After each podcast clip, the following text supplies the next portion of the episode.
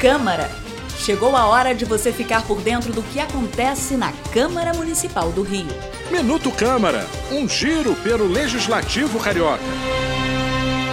A Câmara de Vereadores do Rio vai ter um grupo de trabalho para criar uma regulamentação do carnaval de rua na cidade.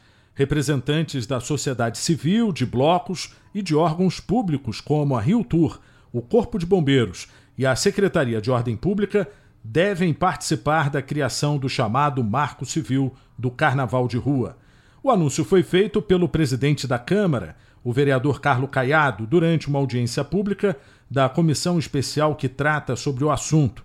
Ele destacou como a festa movimenta a economia do Rio e demanda mais organização. Hoje, todos esses blocos já são altamente profissionais, mas sofrem muito, sofrem muito com a burocracia, com a falta de planejamento.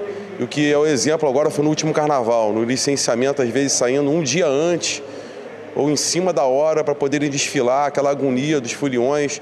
E isso aí requer, é, no, no planejamento, mais turistas, requer mais recursos para a nossa cidade.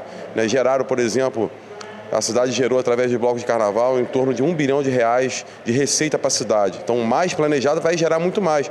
E também é mais segurança para os foliões e mais aquilo que a população espera como um todo, inclusive né, os foliões, mas principalmente a população, os moradores, que tenham um ordenamento urbano mais bem estabelecido através do planejamento.